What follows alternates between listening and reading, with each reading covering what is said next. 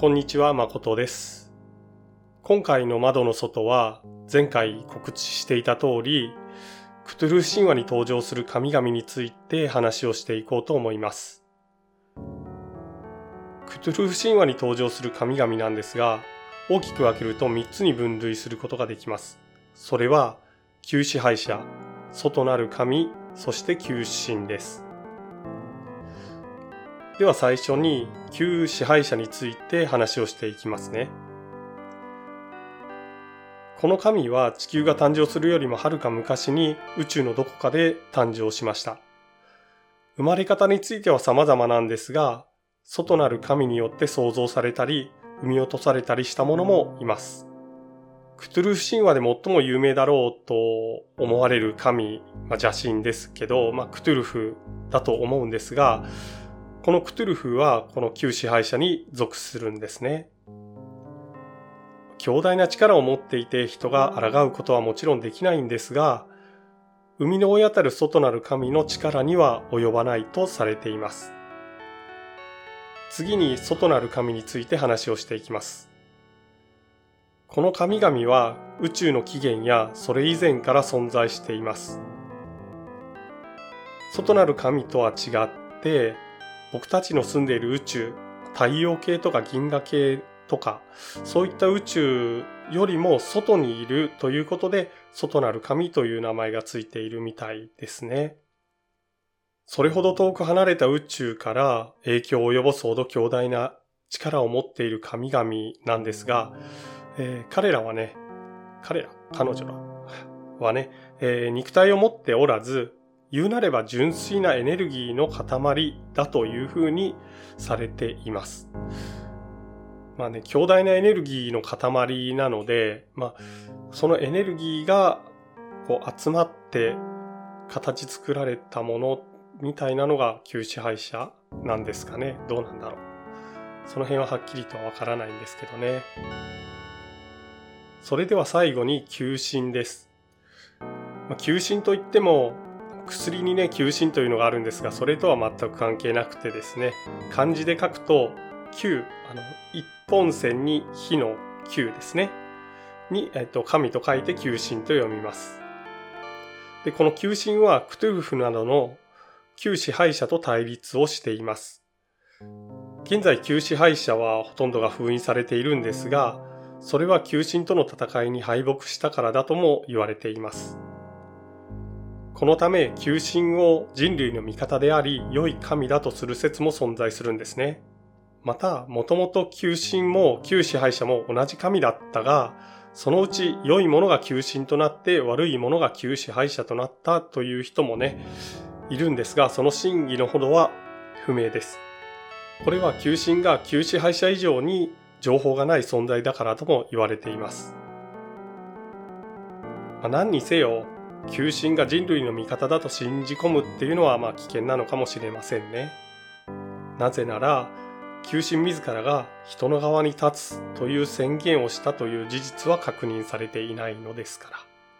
といった感じで、まずはね、クトゥルフ神話に登場する神、邪神ですけどね、えー、それらの関係性について話をしていきました。ここからはね、クトゥルフ神話に登場する神、邪神の、じゃ細かいところ、どういったものなのかというのをね、話していこうと思います。まあ、まずはね、有名なクトゥルフについての話をしていこうと思ってまして、えー、クトゥルフっていうのはもちろん旧支配者に属します。で、その姿はですね、巨大なタコのような頭を持っていて、ま、人間で言えばね、口に当たるような場所に蛇のようにうにょうにょと動く触手のようなものが生えていて、背中にはコウモリのような形をした巨大な翼を持っています。皮膚はゴムのように硬いイボと鱗に覆われていて、ぬめぬめっとしているんですね。人類史の初期まで、古のものとかね、旧支配者と戦っていたということもあって、一部の人間からは神のように崇められていたりもします。まあ、その名残がね、現在も受け継がれていて、クトゥルフを神として崇める教団などが存在するというわけですね。ここで、古のものとはね、何かということなんですけど、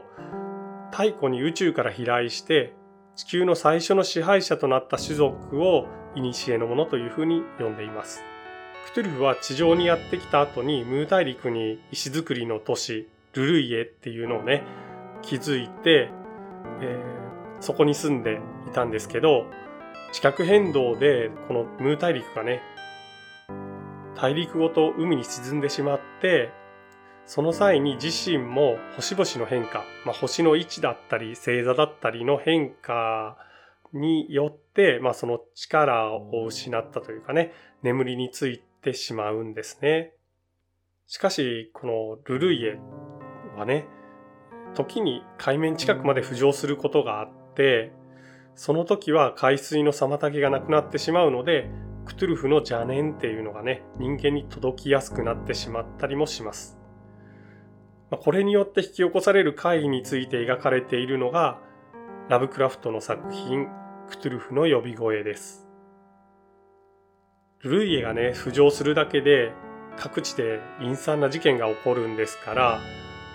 もしクトゥルフがね、復活してしまったら、というふうにね、考えると、ゾッとしますね。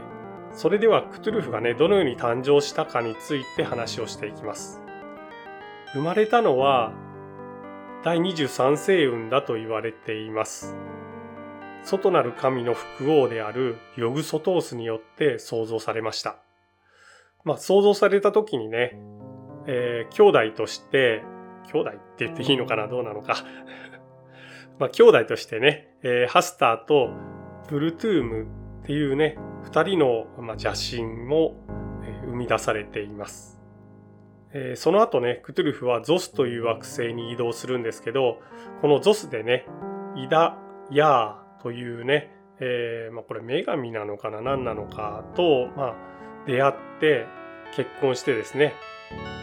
えー、二人の間にはガタノトアとイソグサ、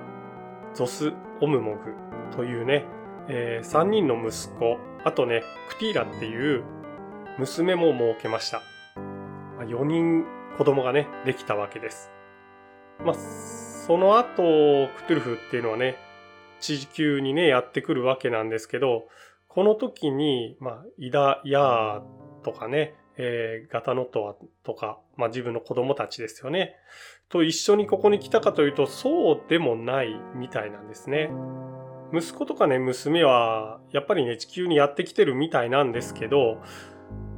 クトゥルフと一緒に来たかというと、なんかね、一緒に来ているわけではないみたいで、クトゥルフが、まあ、一緒に地球にやってきたのは彼の眷属と一緒にやってきたみたいですね。まあ、地球にやってきたクトゥルフはムー大陸にルルイエをま作る、作ったっていうのはね、先ほどお話ししたんですけど、地球にはね、えー、さっきも言ったように、数億年も前にやってきていた古のものですね、が住んでいたので、クトゥルフとね、えー、一緒にやってきた眷属、まあ、この眷属にはね、深き者とかダゴンとかそういったものが含まれているんですけど、えー、彼らはね、古のものと戦うことになります。で、えー、その後、まあ、戦いはね、激しさを増していったんでしょうけど、その後ね、えー、双方が互いの領地っていうのを決めて、それを、ぞれをね、脅かさないという約束をしたことで、ようやく終戦を迎えることとなったんですね。こうして、クトゥルフがムー大陸を、古の者がその他の土地を獲得して、それぞれの生活を始めたというわけです。まあ、その後ね、ムー大陸沈んじゃうんですけどね。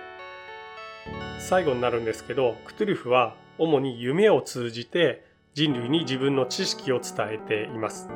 あとね、崇拝の仕方も夢を通じてね、伝えてたみたいです。まあ、こういう風にしてね、クトゥルフ神話っていうのは世界中にどんどんと普及をしていくという、まあ、夢を通じてね、普及していったっていう風にね、言われています。それでは次にね、ハスターについて話をしていきます。ハスターは風の属性を持つ旧支配者になります。外なる神ヨグソトースによって創造されて、クトゥルフとは兄弟ですね。ちなみに、ハスター風属性なんですが、クトゥルフは水属性の邪神になるんです。この属性っていうのを明確化したのはオーガスト・ダーレスです。加えてね、クトゥルフ神話好きな人であればね、誰しも知ってるかなと思うんですけど、ハスターイコールね、黄色い衣っていうイメージが持たれているかなと思うんですけど、これは TRPG によって追加された設定なんですね。なんで黄色なのかっていうことなんですけど、まあ、これ多分諸説あるんだとは思うんですが、えー、1927年にね、チェンバースの王位の王、まあ、王位っていうのは黄色い衣と書いて王位なんですが、王位の王っていうのを読んだラブクラフトがですね、この作品に登場する王位の王などをね、自分の作品である闇に囁くものに登場させたためだというふうに、まあ僕は思っています。えー、闇に囁くもので、ラブクラフトは王位の王をハスターだとは明言していないんですが、その後ダーレスの潜伏するものにおいてハスターが急進に反抗してハリコに封印されたなどの設定が作られました。ちなみにクトゥルフと対立しているという設定が追加されたのはこれもねダーレスの作品なんですがハスターの帰還という作品からでして作品の終盤にはねハスターとクトゥルフの直接対決のシーンも描かれていたりしますハスターとクトゥルフは対立していてハスターはねこのため時に人に力を貸すこともあるんですけどこれがね敵の敵は味方というね単純な構図を持っているかというとそういうわけではなくて、いくらクトゥルフとかね、その眷属に襲われているからといって、彼をね、儀式によって召喚してしまうと、その代償として手足の骨が失われて、皮膚が鱗のように覆われてしまって、人には見えない、魚みたいなね、姿になってしまうことがね、あるので、まあ味方だから大丈夫と暗にね、思って召喚なんかしちゃダメですよっていうことですね。そのハスターの外見なんですけど、名状しがたいものというふうにね、言われている彼の外見は全く不明なんですよ。よく言われるのが、彼の姿は2本足の巨大なトカゲだといったものとか、本当はね、姿はなくて精神的な力だけなんだっていうものもね、あったりして、どれがね、本当に彼の姿なのかっていうのはわかんないんですけど、大いの王のように黄色い衣をまとった人型というのがね、多くの人が持つハスタのイメージなのかもしれないですね。ハスターは風属性の神っていうのはね、先ほども話をしたんですけど、えー、なのでね、他の風属性の神なども従えていて、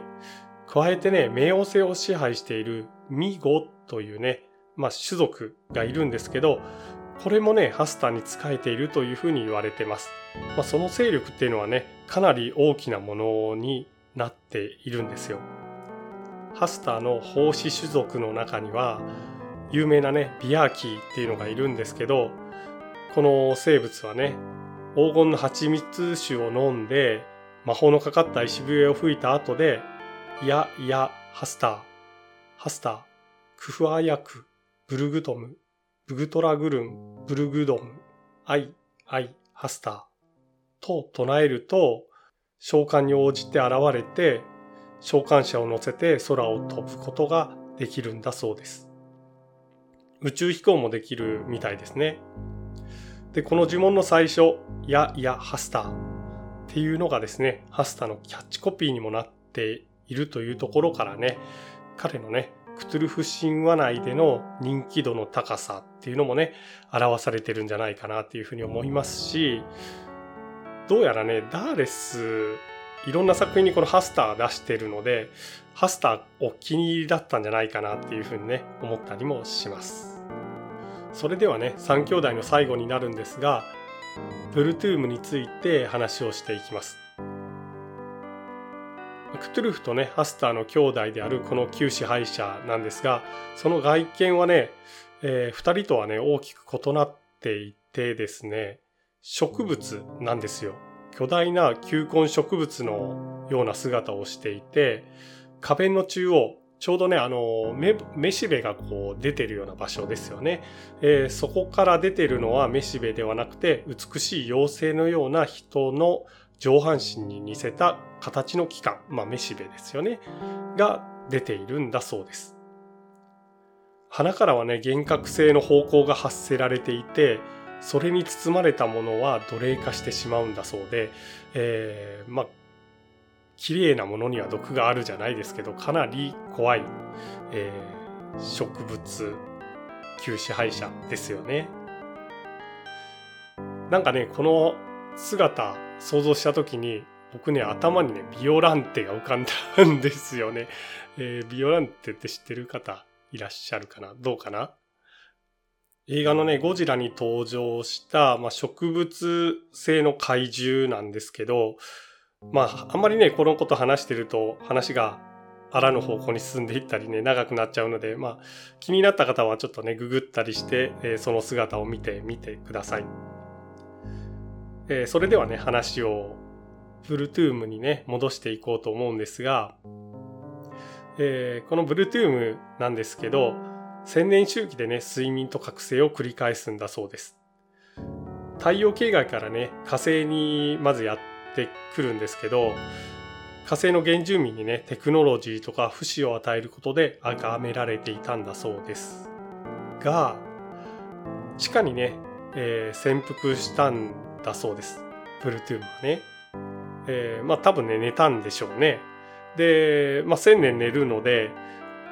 えー、地上ではね、忘れられてしまって、起きた時には、えー、まあ誰もいなかったみたいな感じになったのかなどうなのかなっていう感じなんですが、えー、神話の時代にはですね、えー、神とか悪魔とかっていうふうに、えー、言われていたのはこのためなんだそうです。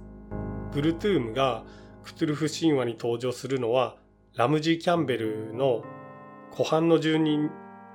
その中にねグラーキの黙示録っていう、まあ、文献が、えー、描かれているんですけどこの文献の中にブルトゥーンが登場するんだそうです。でこの後リン・カーターによって旧支配者として採用されたことでクトゥルフ神話にね組み込まれることになったわけです。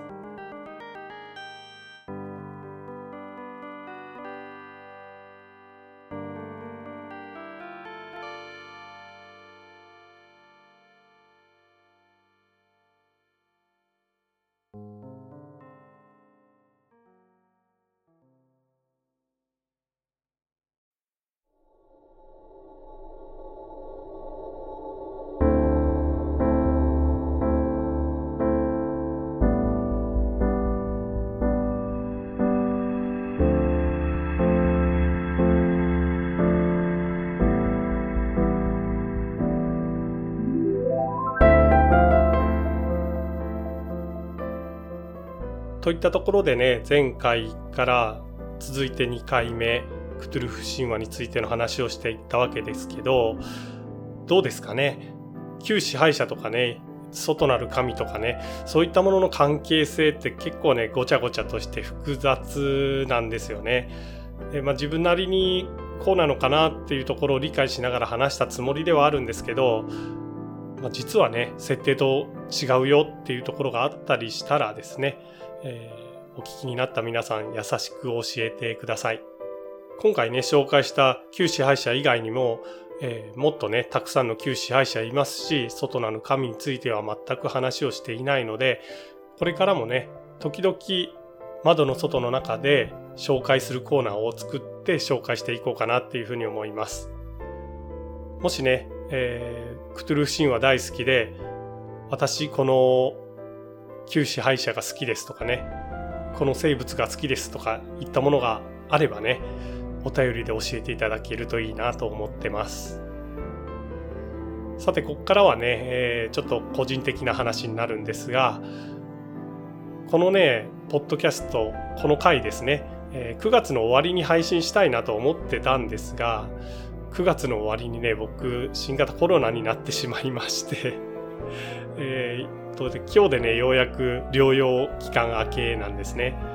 まだね少し咳が残ってたり鼻詰まりがあったりするんですけどね、えー、体調の方はねまずまず良くてですね明日から出勤できるなという感じです。10月に入ってね気温が一気に下がったなっていう印象で朝晩かなり冷え込みますよね。昼もね暑いというほどではないんですがまあそれでもねそれなりに気温は上がってるみたいなのでこの昼とね夜の気温差っていうので体調ね崩される方も多いと思うし秋はねやっぱり秋にしかない花粉稲の花粉だったりとかですね、えー、あとまあ豚草だったりとかねそういったものもありますので、えー、鼻炎とかね寒くなってくると今でもね、え、ちょっと猛威振るってたりはしますけどインフルエンザっていうのも流行り出すのでお聞きの皆さん体調管理しっかりとしてね元気にお過ごしくださいそしてね窓の外にお便りもよろしくお願いします。皆様からのね、温かいお便りが、ポッドキャスト続けていく上での原動力になりますので、どうかよろしくお願いします。お願いしますとね、2回も言ってしまいました。それではね、今回はこの辺りで失礼します。次回はね、また2週間後ぐらいに撮れたらいいなと思ってるんですが、気が向いたらね、早く配信できるかもしれない。配信？じゃないや。えー、あ、配信か。配信できるかもしれないので、情報はね、僕の Twitter、X の方に載っけますので、そちらのね、フォローもよろしくお願いします。それでは、パーソナリティは誠でした。次回もお楽しみに。